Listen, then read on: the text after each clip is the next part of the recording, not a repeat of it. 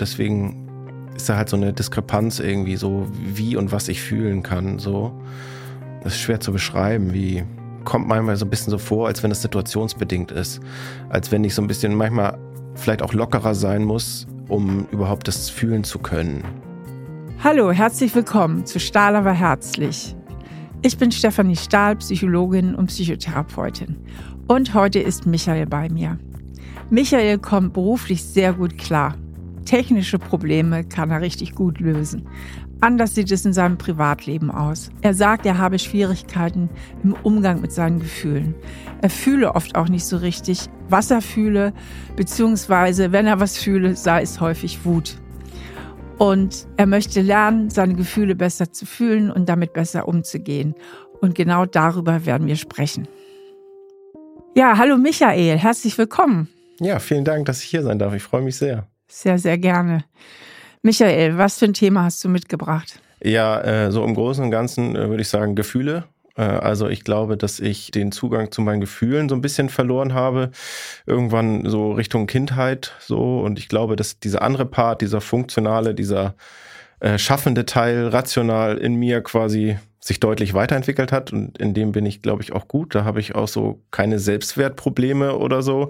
Auch jobtechnisch und so. Ich bin in so einem technischen Beruf tätig und auch sehr gut weit gekommen. Da jetzt, da habe ich so nicht die Probleme. Es geht halt immer so, sobald irgendwie Gefühle ins Spiel kommen, die ich nicht greifen kann, gerade so zwischenmenschlich, so da ertappe ich mich im Hintergrund oder im Nachhinein immer, dass ich eher wie so ein kleines bockiges Kind reagiert habe, als dass ich irgendwie wie so ein Erwachsener, sage ich mal, mit einem Plan, der jetzt nicht funktioniert hat, wie man wollte, umgegangen bin, sondern eher so aufgestampft habe und gesagt, ich will das jetzt aber.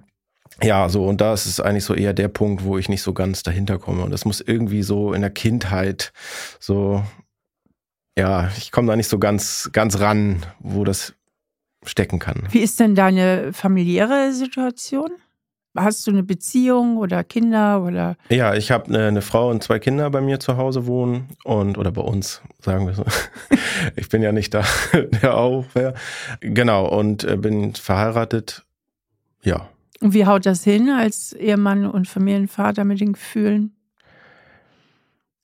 Äh, ich sag mal so, überwiegend ganz gut. Also ich habe eine, eine Frau, die, glaube ich, sehr tolerant ist, was sowas angeht, die sehr reflektiert ist selber und äh, die hilft mir tatsächlich auch sehr viel und ist sehr immer stets bemüht, da auch ne, mit mir zu sprechen im Nachhinein, was ist denn schief gelaufen, was hätte ich mir eigentlich gewünscht, wie hätte ich quasi auch anders wirken können auf andere und so. Ich glaube, die ist da, steckt da sehr viel Energie auch mit rein. Das ist auf jeden Fall sehr positiv. Und deswegen kommt das Ganze so, dass ich überhaupt erst so weit auch in die Vergangenheit so nachforsche und Okay. Genau. Also äh, mit der hast du Glück gehabt ja. und äh, die kann auch einiges kompensieren, wie ich so raushöre. Ja.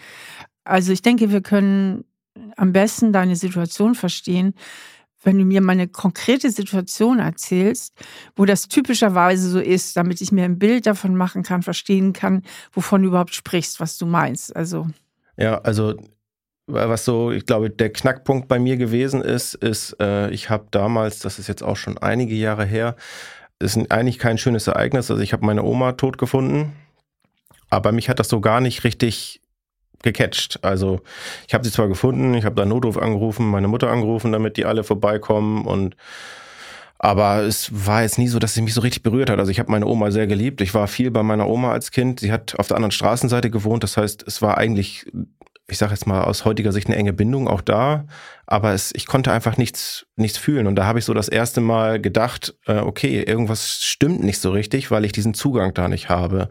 So, so Trauer. Und, genau, also das ist das erste, wo es mir so markant aufgefallen ist. So, und die ganze Familie war da, alle am Weinen und alle am Trauern und ich war halt so, ja, okay, was mache ich jetzt? Ich bin dann ganz normal zum Training gegangen, wo auch alle sagten, was, du hast deine Oma gefunden, warum bist du hier? Ich so, weiß ich nicht, es geht mir gut, so.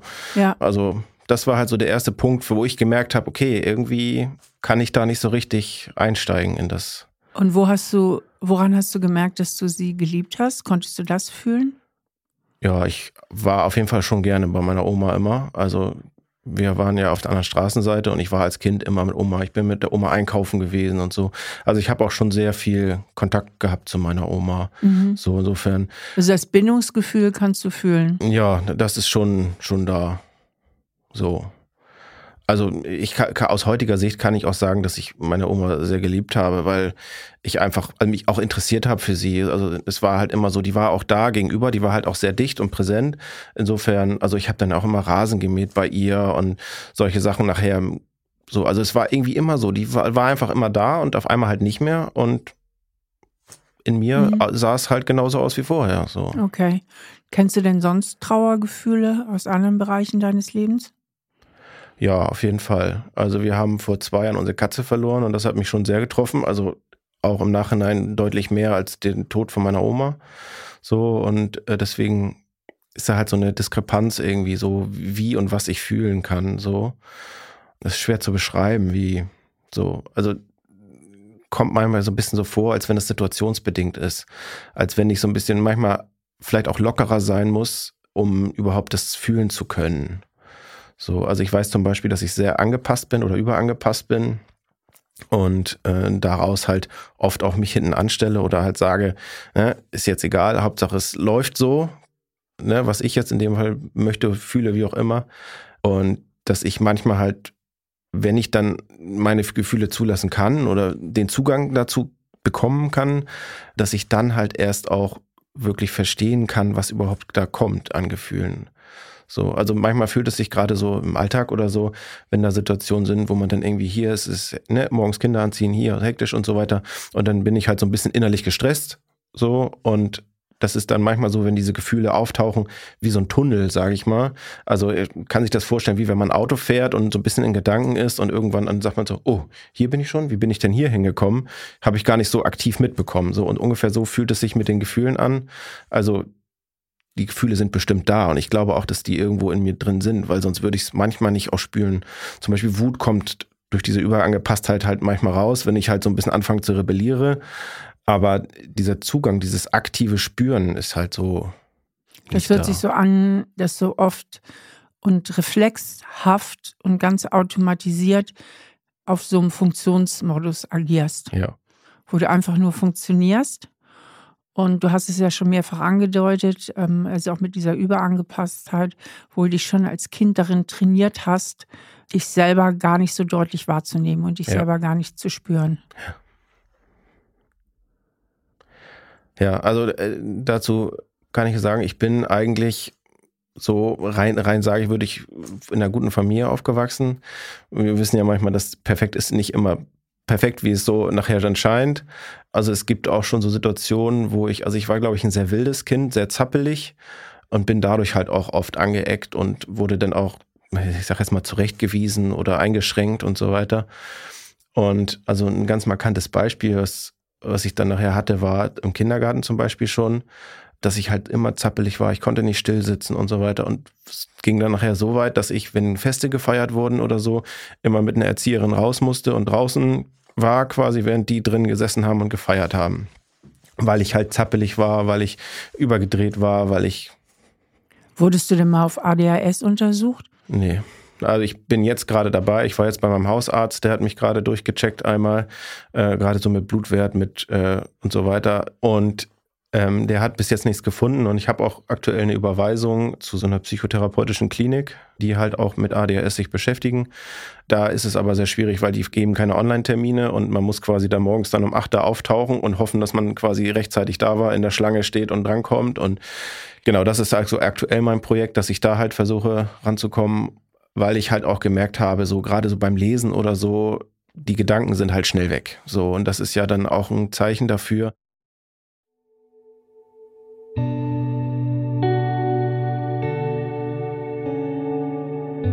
Ja, ich habe den Verdacht hier, dass Michael vielleicht als Kind und eventuell auch heute noch unter ADHS leidet. Das steht für das Aufmerksamkeitsdefizit-Hyperaktivitätssyndrom oder Störung. Und zwei bis sechs Prozent der Kinder sind davon betroffen.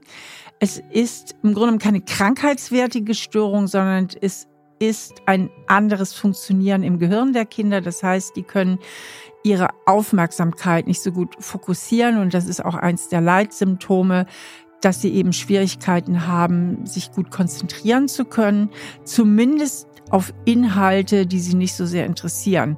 Wenn ein hyperaktives Kind etwas besonders interessiert, kann es sogar in einen Hyperfokus kommen, das heißt extremst gut sich konzentrieren.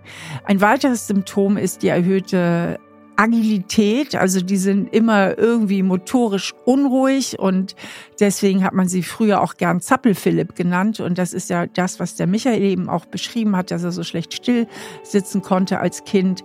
Und da ist eben ein sehr hoher motorischer Bewegungsdrang. Und Kinder, die ADHS, also wirklich mit der Hyperaktivität eben auch haben, neigen auch häufig zu Impulsivität. Und diese Kombination an Eigenschaften führt eben dazu, dass sie häufiger anecken und Probleme haben im Umgang mit anderen Kindern, aber auch Erwachsenen. Das ADHS ist übrigens angeboren. Das hat nichts mit Erziehung zu tun oder Fehlverhalten der Eltern. Es gibt auch eine familiäre Häufung und häufig wächst es sich aus, dann über das Jugendalter, manchmal aber auch nicht. Man kann das auch noch im Erwachsenenalter haben. Und die kleine Schwester davon ist das Aufmerksamkeitsdefizitsyndrom ohne Hyperaktivität. Und diese Kinder haben auch Konzentrationsschwierigkeiten und fallen dadurch auf, dass sie oft sehr verträumt sind und mit den Gedanken ganz woanders sind. Michael hat ja gesagt, es wäre ein bisschen aufwendig für ihn, da zu einer Diagnostik zu kommen, aber es lohnt sich, weil das Feststellen, dass man unter so etwas leidet, kann auch ein großer Befreiungsschlag sein, weil man sich selbst viel besser versteht und Strategien erwerben kann, damit umzugehen, beziehungsweise gibt es auch Medikamente, die die Symptome dämpfen. Aus heutiger Sicht würde ich sagen, dass ich das als Kind schon gehabt haben könnte, gerade weil ich halt immer so zappelig war und so und andererseits habe ich halt aber auch so beruflich so relativ viel erreicht, dass ich sagen könnte, ich habe vielleicht irgendwie meinen Weg damit gefunden. Vielleicht auch dadurch, dass ich mich so ein bisschen von diesen Gefühlen distanziert habe, dass ich dadurch quasi so ein bisschen die Struktur reinbekommen habe, dass ich vorankomme, sage ich mal. Also ich bin damals ja auch als äh, Kind quasi auf der Waldorfschule gewesen wo es ja auch so ein bisschen alles so ein bisschen freier ist, so ein bisschen ne, selbst erkennend leben quasi und habe aber dann gemerkt, irgendwann, das ist nicht so richtig meins. Ich wollte dann auch eine Schule wechseln und bin dann auf ein technisches Gymnasium genommen. Also kompletter krasser Cut, so in eine andere Richtung.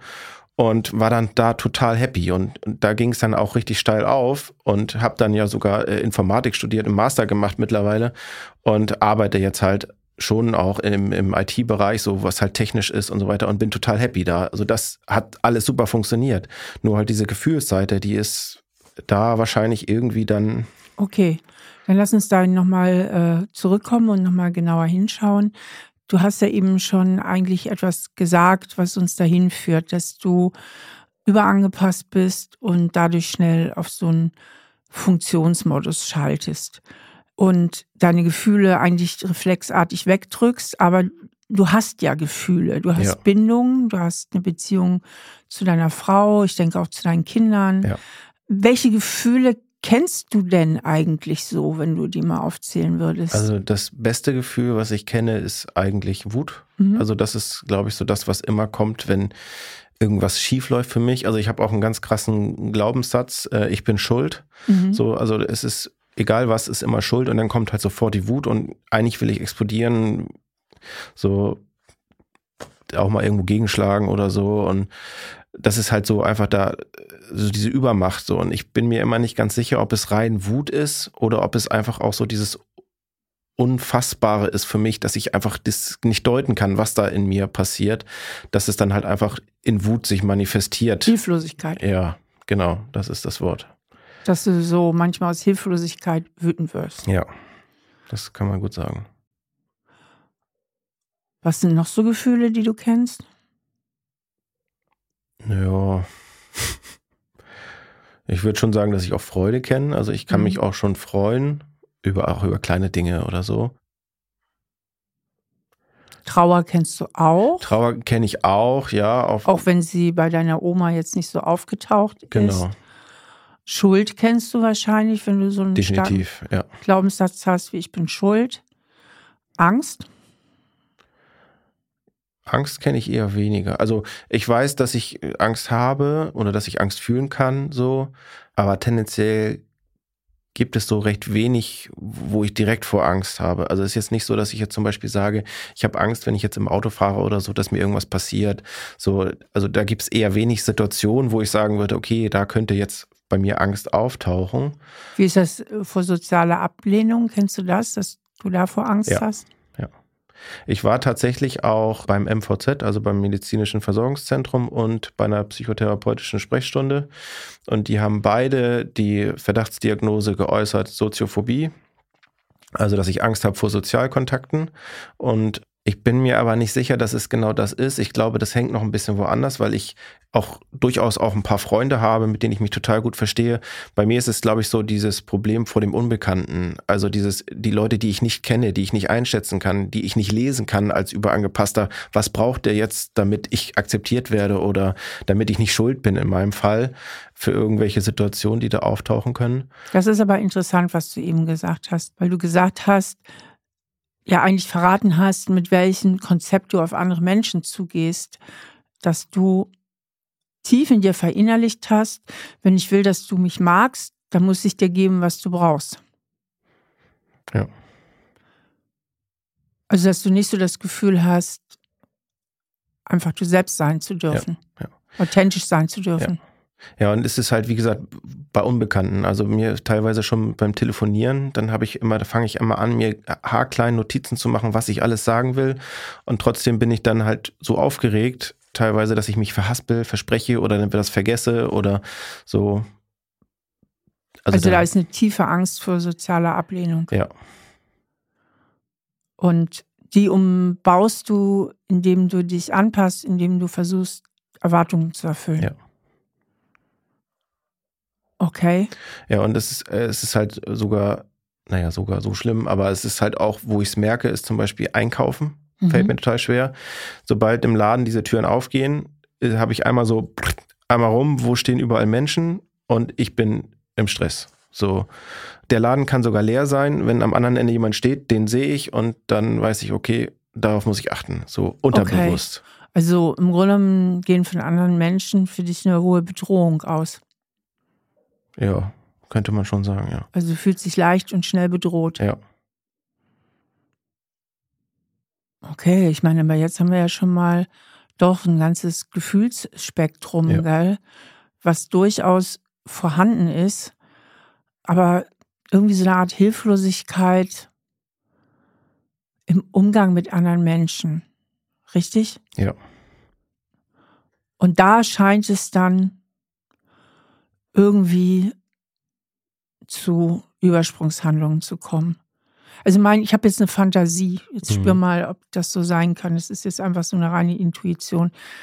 Du schaltest dich ziemlich ab im Kontakt mit anderen Menschen, weil du ja gefallen willst und Erwartungen erfüllen willst. Mit Abschalten meine ich, dass du die Verbindung zu deinen Gefühlen schnell verlierst, mhm.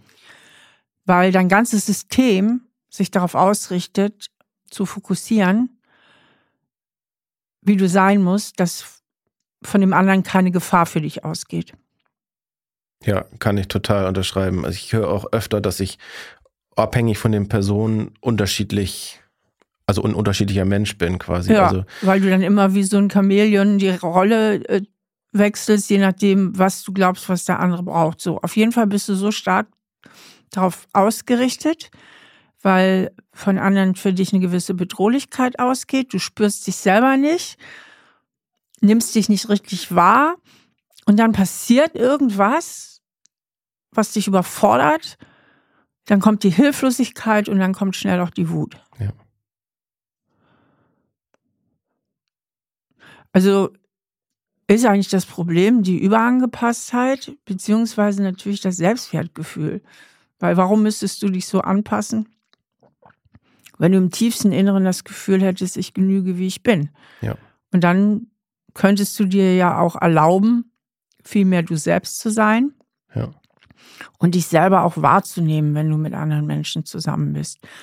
Ich frage mich nur, woher diese hohe Bedrohung kommt. Was hast du, das hört sich fast ja ein bisschen traumatisch an. Was hast du denn für so schlechte Erfahrungen gemacht, dass andere Menschen für dich so ein hohes Gefährdungspotenzial naja, haben? ich wurde in der, in der Schule, also so was ich jetzt so sagen würde, ich wurde in der Schule schon äh, eine ganze Zeit gemobbt. Mhm. Und an der Waldorfschule ist es ja so, dass du von der ersten bis zur 13. quasi, 12. wie auch immer, dann mit den gleichen Leuten in einer Klassengemeinschaft zusammen bist. So, das heißt, wenn da irgendwie so sich so eine Gruppenmanifestation gebildet hat, dann hängst du da auch drin. So, das geht dann schwer raus. Also ich kann nicht genau sagen, in welcher Klasse das anfing.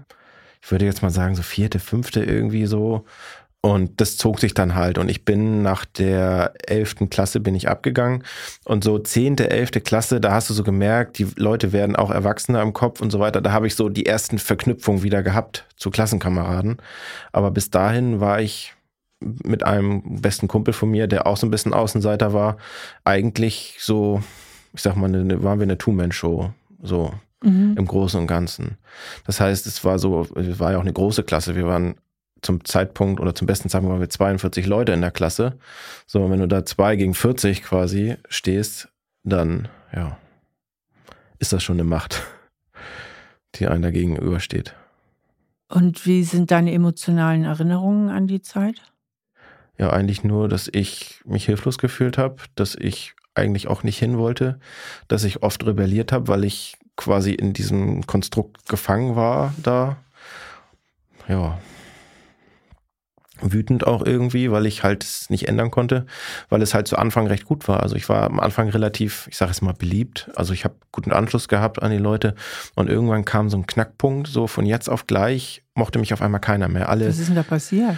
äh, hab's bis heute nicht. Also ich habe irgendwann mal mit einem Klassenkameraden, nachdem ich schon die Schule verlassen hatte, äh, noch gesprochen gehabt und der hat gesagt, dass wohl irgendwie das Gerücht rumging, ich wäre schwul, was ich bis heute nicht verstehen kann, wieso und weshalb. Und anscheinend ging das so schnell rum und war sofort dann das Thema, dass ich dann keiner mehr was mit mir zu tun haben wollte. Und Das ist ja schon ein kleines Trauma, ne? Vor allen Dingen, weil es überhaupt vollkommen außerhalb von deiner Kontrolle war. ja, schon, ja. Also das finde ich schon krass. Du warst beliebt, hattest guten Anschluss und dann quasi über Nacht, Mhm. So, also ohne überhaupt dir einer Schuld bewusst zu sein oder irgendwas, worum es überhaupt geht, wurdest du abgelehnt. Und die Leute haben dich gemieden. Ja, also ich weiß bis heute nicht wirklich, was genau dieser Auslöser war. Also ich habe, wie gesagt, nur mit einem Klassenkameraden noch im Nachhinein sprechen können, der mir halt gesagt hat, hey, irgendwie war da ein Gerücht, also er wusste es auch nicht mehr genau, er sagt halt nur, das war irgendwie so ein Gerücht oder so, dass ich schwul wäre in dem Zeitpunkt. Und das ist natürlich, was wäre das, vierte, fünfte Klasse oder so, ist halt schon dann irgendwie bei den Kindern oft dann auch so gleich im Kopf. So, Naja, ich meine, es ist ja in jeder Hinsicht schlimm. Also schlimm für dich persönlich, schlimm überhaupt äh, mit diesem Schwul, also so ein Scheiß da, weißt du so, dass das überhaupt ein Grund sein soll. ja. Aber wollen wir nicht auf die gesellschaftliche Ebene gehen, sondern auf deine individuelle. Du hast komplett ohne Kontrolle zu haben, völlig hilflos den Anschluss verloren, beziehungsweise bist plötzlich abgelehnt worden. Das heißt, dein Gehirn hat gelernt, jederzeit und ohne dass ich auch nur einen Funken Kontrolle habe, kann ich auf Ablehnung stoßen. Ja, wahrscheinlich ist das der Knackpunkt gewesen. Wie fühlt sich das jetzt so an, wenn du jetzt nochmal an die Zeit denkst? Also welche, welche Emotionen kommen da hoch? Welche Hoffnungslosigkeit irgendwie, dass man das einfach nicht, nicht ändern kann. Also, dass man einfach vor dieser Sache steht. Man weiß ja selber nicht mal genau warum und wie übers überhaupt, also, also ich kann es einfach nicht nachvollziehen. Also, die Situation. Ja, also Hoffnungslosigkeit und Hi- Hilflosigkeit Ja. auch, ne? So eine Ohnmacht.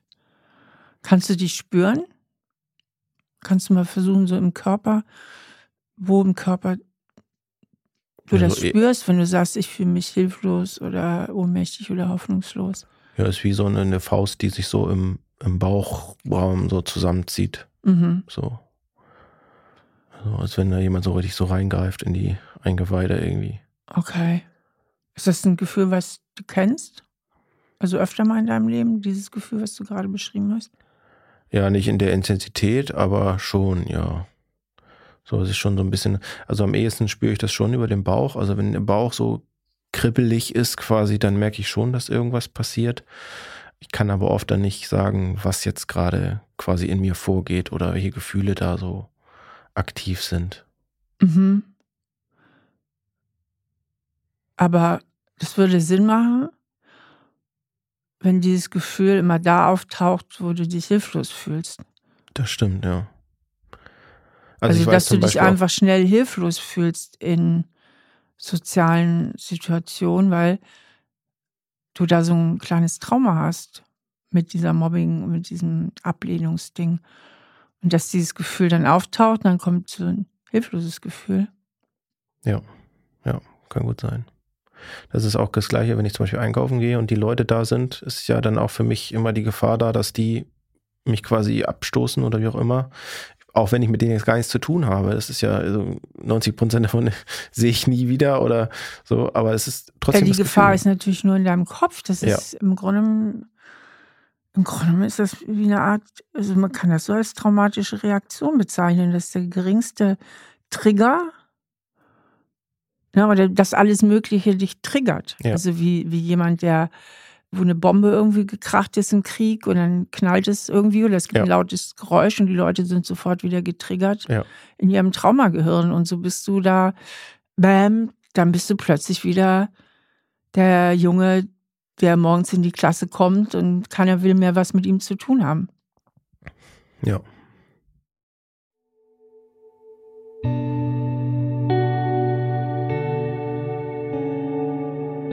Ja, ich denke mir, das, was der Michael erlebt hat in seiner Kindheit mit den Klassenkameraden, dass er quasi über Nacht verstoßen war von der ganzen Gemeinschaft, dass das wirklich Erlebnisse von traumatischer Qualität waren und sich sehr, sehr tief in seinem Gehirn eingebrannt haben und immer wieder getriggert werden, das heißt ausgelöst werden in Situationen, die ihn unbewusst an diese traumatische Zeit erinnern. Und das sind natürlich Situationen, in denen Menschen sind, Unbekannte sind, in denen eben auch mehrere Menschen sind, die er nicht kontrollieren kann weil sein Gehirn ist natürlich darauf ausgerichtet, ihn zu beschützen. Also sein ganzes System ist darauf ausgerichtet, ihn zu beschützen, damit er nie wieder in so eine Situation gerät. Und Schutz bedeutet natürlich immer Kontrolle. Und um Kontrolle auszuüben, müssen wir sehr wach mit den Sinnen in unserer Umgebung sein. Das heißt, seine ganze mentale Aktivität ist dann darauf ausgerichtet, die Umgebung abzuscannen und sich darauf auszurichten, was als nächstes passieren könnte. Und seine Schutzstrategie ist, dass er sich über die Maßen anpasst und versucht, sich so unauffällig zu verhalten und so sozial erwünscht zu verhalten, dass keiner einen Anlass hat, ihn zu verstoßen oder ihm etwas anzutun. Und deswegen ist es so wichtig, dass er erkennt, dass diese Situation beziehungsweise die angstauslösende Situation in seine Vergangenheit gehört und er lernt immer mehr in das Hier und Jetzt und in die Gegenwart zu kommen. Denn das verhindert diese traumatische Erinnerung. Er wird quasi immer zurückgeschleudert in das Früher und weiß in dem Moment nicht, dass die Situation von damals schon lange vorbei ist und dass er sich im Hier und Jetzt befindet. Und er benötigt somit Strategien, wie es ihm gelingen kann, in das Hier und Jetzt zu kommen und zu erkennen, dass die Situationen heute für ihn gefahrlos sind. Anders ausgedrückt, dass er sich viel, viel sicherer fühlt in sozialen Situationen. Es ist schon so, dass ich das auch in vielen Situationen habe. Also oft wird es dann auch relativ zügig widerlegt. Also ich glaube, dass ich tendenziell auf Menschen schon recht gut wirke und auch die Erfahrung gemacht habe, dass wenn ich mit Menschen in Kontakt komme, dass die tendenziell auch recht angetan sind von mir. Also dass ich jetzt nicht auf Ablehnung an sich stoße, aber so dieser erste Impuls ist definitiv da. Erstmal so, okay, wer ist das? Was kann passieren? Ist so erstmal so, glaube ich, dieses. Und deswegen ist, glaube ich, auch mein Kopf da oft so, dass er sich im Vornherein immer schon viel mehr ausmalt, als wirklich realistisch passieren kann. So. Weil das so tief in dir drin sitzt, weil du das einmal erlebt hast aus heiterem Himmel. Und jetzt ist ja die Frage, wie du das aus deinem Körper im Grunde rauskriegst, diese Reaktion. Wie du mehr Sicherheit spüren kannst. Geht ja um Sicherheit. Genau. Es geht einfach darum, dass ich mir realistisch sagen kann in den Situationen, hey, das sind nur einfach nur andere Leute, die auch hier gerade vorbeilaufen oder so. Die tangieren dich nicht, für die brauchst du nicht jetzt irgendwie gerade stehen oder sonstiges, sondern du bist jetzt hier für dich da und gut. Sag mal, ganz von außen betrachtet, Michael, wenn du jetzt mal komplett in deinen Verstand umziehst, der ist doch so stark. Ja.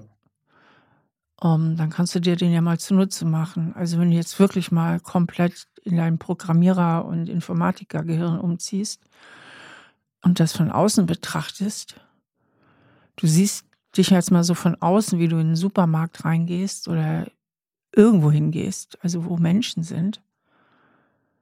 Welchen Grund sollten die haben, dich abzulehnen? Rational gesehen gibt es keinen.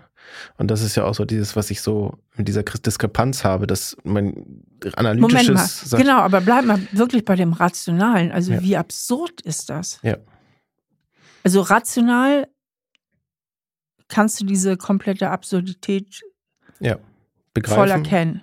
Ich weiß es auch. Ich sehe auch immer, wenn die Situationen dann vorbei sind und ich wieder aus meinem Automodus raus bin, ja. sage ich, okay. Und ich kann mir teilweise, wenn ich da auf gewisse Inputs reagiert habe, kann ich im Nachhinein nicht sagen, warum hast du, ne, ich sage jetzt mal so einen Blödsinn da gemacht, gesagt, getan, wie auch immer, weil das ist einfach nicht rational nachvollziehbar. Lass uns bei dem Rationalen gerade noch bleiben, nicht wieder direkt in die andere okay. Situation. So.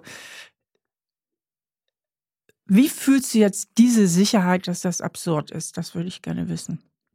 Ja, also macht dir klar, also rational, es ist komplett absurd, bleib da. Und jetzt möchte ich wissen, oder ich möchte dich bitten, das, was du im Kopf klar siehst, mal runterzuladen ins Gefühl und das auch zu fühlen. Ja, es ist auf jeden Fall ein Kribbeln. Überall quasi. Also das Energie ist es quasi. Also als wenn quasi alles so ein bisschen energiegeladen wird fühlt sich schon gut an, weil es fühlt sich stark an. Okay. So. Also es ist ein Kribbeln, es ist total energiegeladen und wo überall im Körper kannst du dieses Kribbeln spüren? Also jetzt gerade so primär im Oberkörper und in den Armen. Also das ist so mhm. das, wo ich sagen würde, man macht so diese Kraftpose. Ja. So, das ist so der Hauptpunkt. Aber so, es strahlt schon sehr. Also. Gut, gut, gut, gut. Damit können wir doch arbeiten. Und wenn du dafür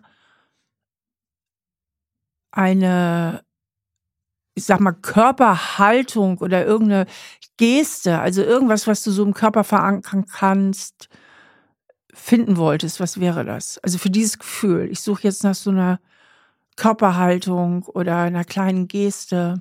Ja, so, wie ich eben schon sagte, also so wie so ein Gorilla quasi, die Kräfte so. Also um die sich, Arme so ein bisschen genau, so um anwinkeln. Genau. ja. um sich auch quasi ne, also zu ja. behaupten und so. Ich glaube, das ist okay. so das. Was hältst du denn von der folgenden Idee?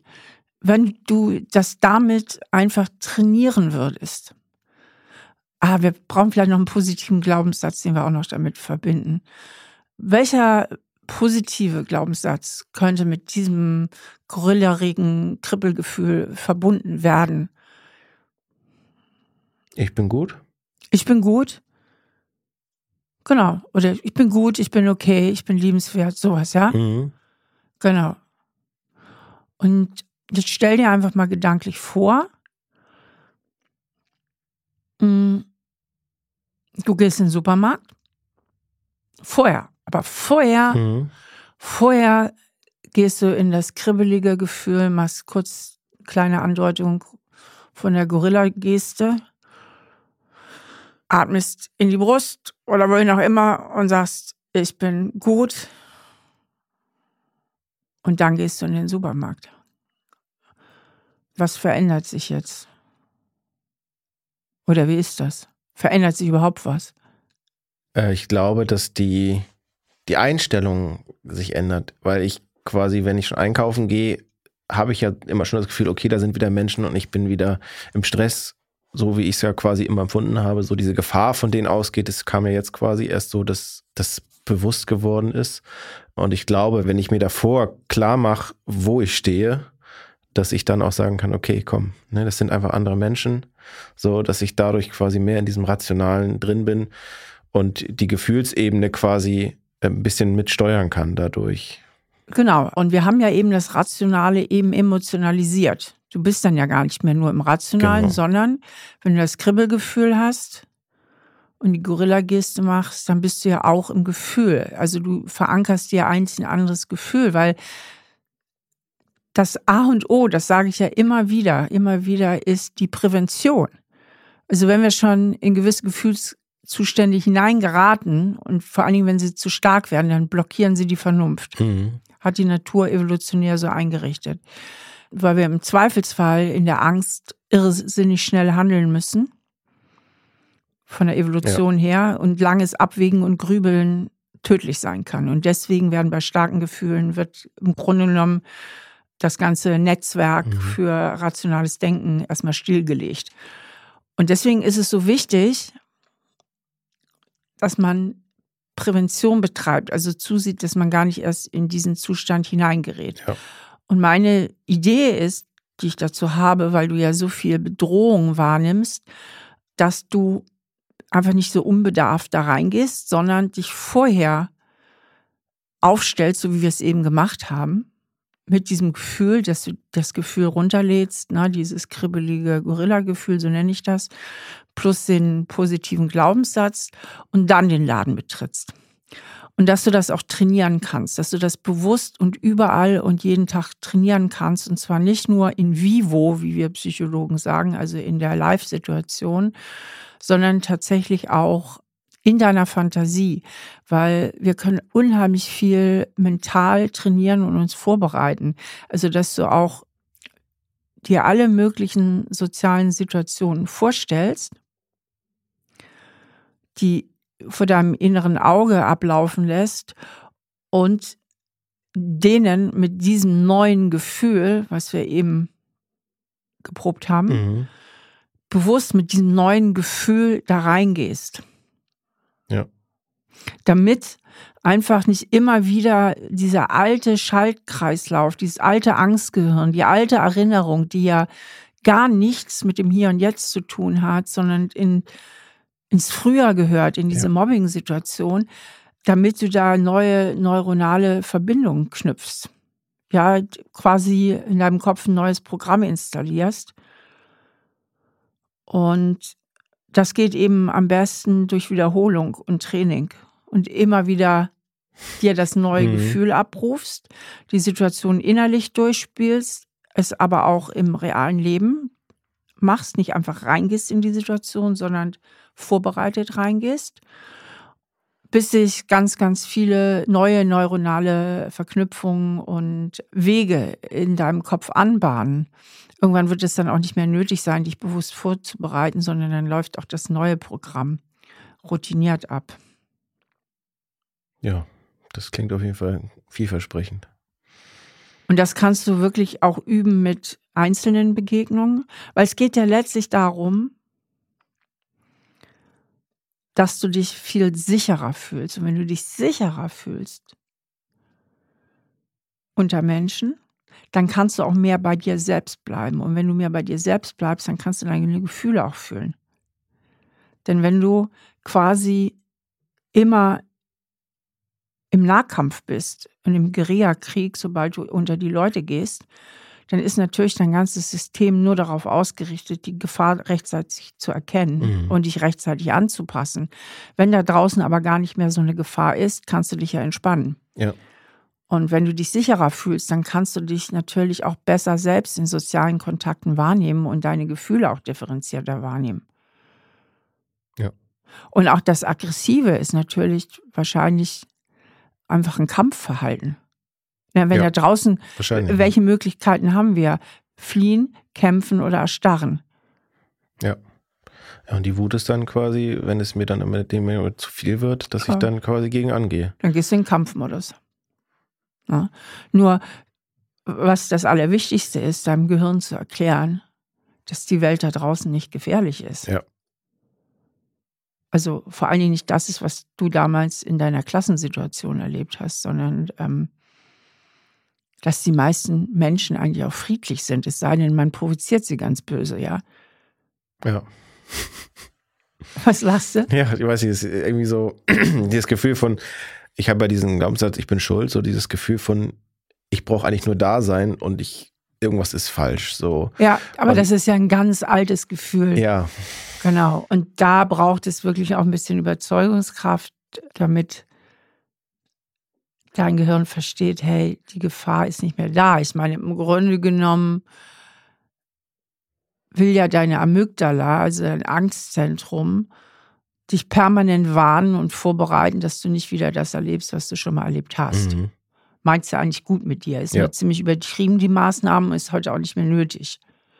Also will dich ja permanent warnen. Es geht ja eigentlich immer um die Überlebensfunktion und dass du sozial überlebst. Ja. Aber diese Warnung, die stammt aus einer alten Zeit. Also es wird immer wieder Alarm geschlagen, obwohl überhaupt keine Gefahr besteht. Und da du ja so in der Computerwelt drin bist, und vielleicht ist es dir auch aufgefallen, dass ich halt auch schon öfter Metaphern aus der Computerwelt benutzt habe in dem Gespräch mit dir, könntest du dir diese Ressource einfach auch zunutze machen, indem du dir klar machst, dass du da einfach dein Gehirn neu programmieren musst mit Mhm. verschiedenen Maßnahmen. Und ganz wichtig dabei ist eben nicht nur das rein auf der kognitiven, gedanklichen Ebene zu machen, sondern eben auch auf die Gefühlsebene. Das heißt, und das haben wir eben gemacht, und da kannst du auch kreativ werden, dass du dir diese klare Gedankenwelt, na, also wenn du trainierst und Training hast für dich, ich gucke mir das von außen an, also in der Vorstellung, so wie wir hier sitzen oder wenn du irgendwo zu Hause bist oder beim Autofahren bist, also bei Tätigkeiten, die sowieso routinemäßig ablaufen, mh, dass du dir von außen verschiedene Situationen anguckst, dir klar machst, wie harmlos die sind und diese Klarheit des Gedankens versuchst im Körper zu spüren, so wie Mhm. wir es vorhin gemacht haben. Und da hast du ja direkt gesagt, da kommt so ein kribbeliges Gefühl. Also das ist dir ja mühelos gelungen, den Gedanken zu emotionalisieren, weil dann geht es eben auch mehr ins Erleben rein. ja. Aber wahrscheinlich bin ich dann in der Situation auch sehr bei mir, weil wenn ich schon in diesem Angstmodus drin bin, dann habe ich wahrscheinlich auch dann immer keine Chance überhaupt zu spüren, rein rational, wo ist es überhaupt. Dann ist es eigentlich schon zu spät, deswegen Ja. rede ich von Prävention. Also du musst mit diesen gedanklichen und emotionalen Techniken versuchen, gar nicht erst in die Situation reinzukommen. Es gibt aber auch für die akute Situation, wenn du dich nicht vorbereitet hast oder wieder in das alte Muster fällst, eine Möglichkeit, dann dich möglichst schnell da wieder runterzuholen. Kann man auch wieder ein bisschen über den Körper gehen, indem man zum Beispiel so, ne, halte ich mal so fest an den Armen, also du armst dich jetzt ein bisschen selbst.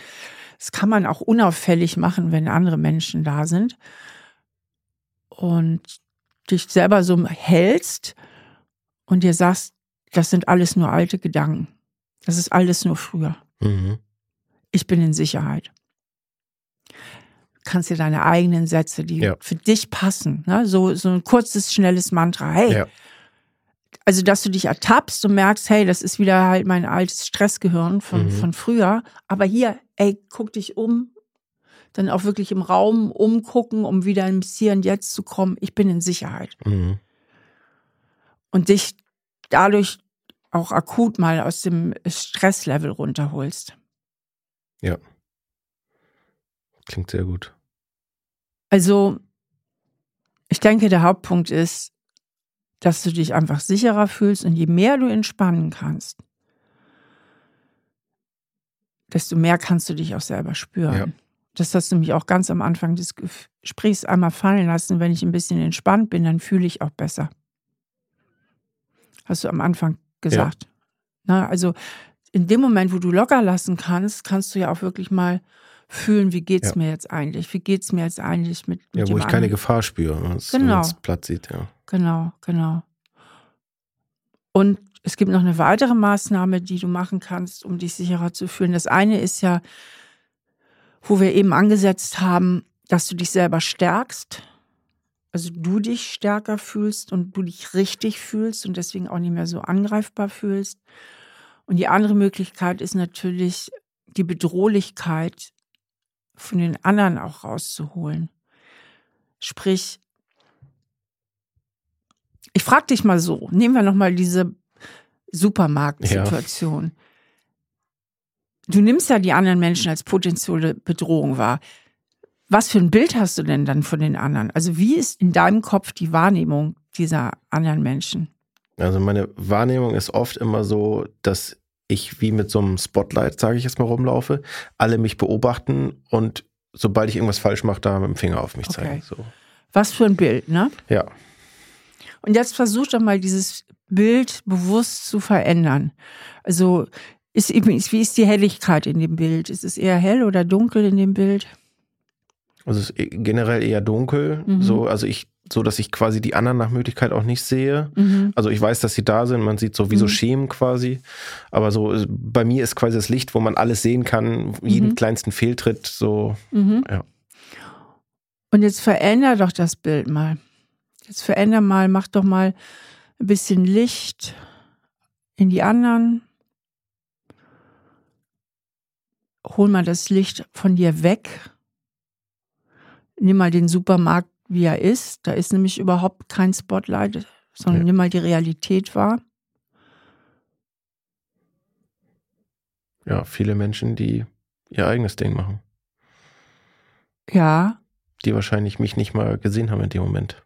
Ja, und die vor allen Dingen auch Menschen sind. Also die Menschen können sehr, sehr freundlich sein und sind eigentlich per se keine schlechten Wesen.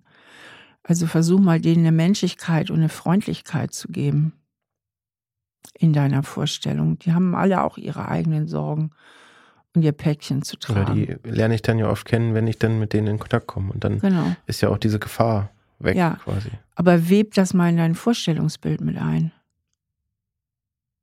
Ja. Schwierig. Schwierig da so von vornherein zu glauben, dass ich eigentlich für die gar nicht interessant bin.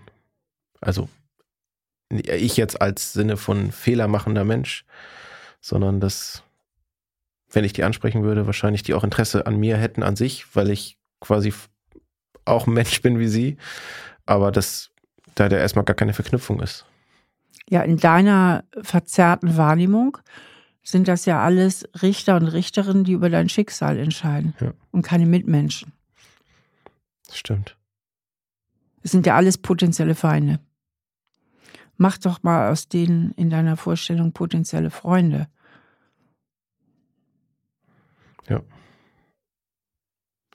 Schwierig zu glauben. Dann geh jetzt bitte nochmal in dein Informatikergehirn Ja. und guck nochmal richtig von außen drauf, wirklich von außen. Glaubst du wirklich, wenn du in den Supermarkt gehst, da laufen lauter Killer rum und die, weißt du, Nein, die dir alle was wollen? überhaupt nicht. Also ich glaube, da will mir niemand was. Kannst du es jetzt klar Ja, sehen? jetzt sehe ich es total. Jetzt Also, siehst du es. ist völlig irrational, warum, Völlig- genau. warum ich da nicht die Freunde sehen könnte.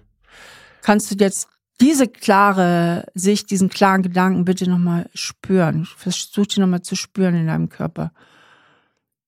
Ja, hier oben so, Halsbereich, so, obere Brust. So, Was fühlst du da?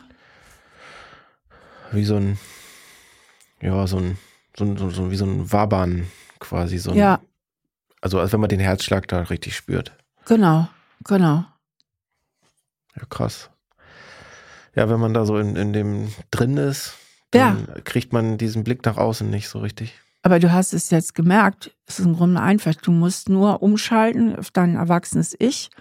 Ich sag einfach dein Informatikergehirn, Ja. was ja so gut funktioniert, dann kannst du dir ja sehr gut als Ressource zu eigen machen. Benutze es doch.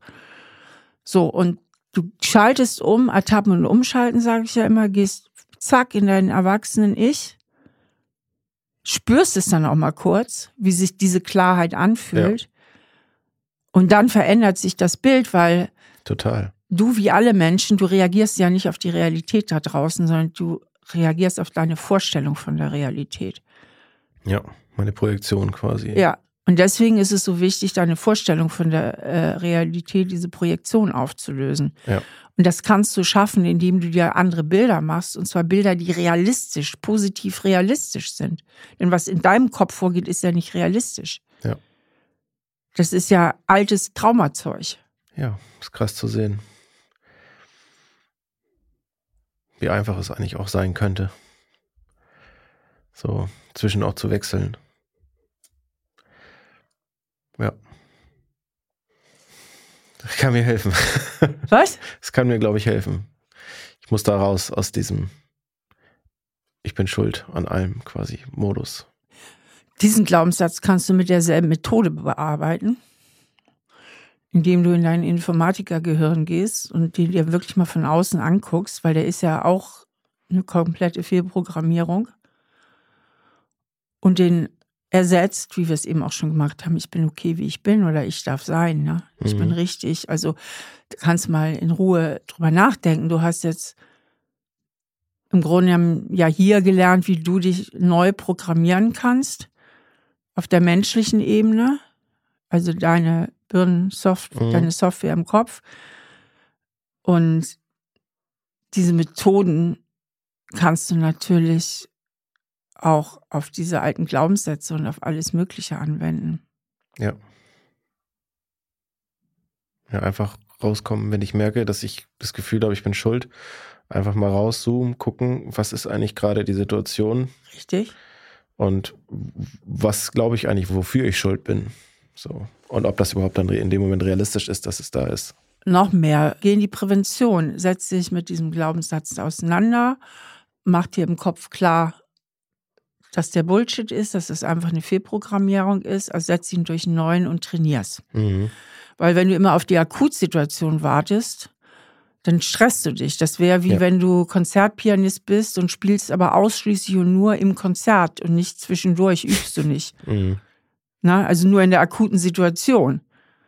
Ich glaube, das wäre ein ziemlich schlechtes Konzert. Also du wichtig ist, dass du übst, wenn du in Ruhe bist, dass ja. du dir das klar machst, dass du dir das visualisierst, dass du dir bessere Glaubenssätze zurechtlegst, dass du Situationen imaginierst und trainierst und das natürlich auch im normalen Leben.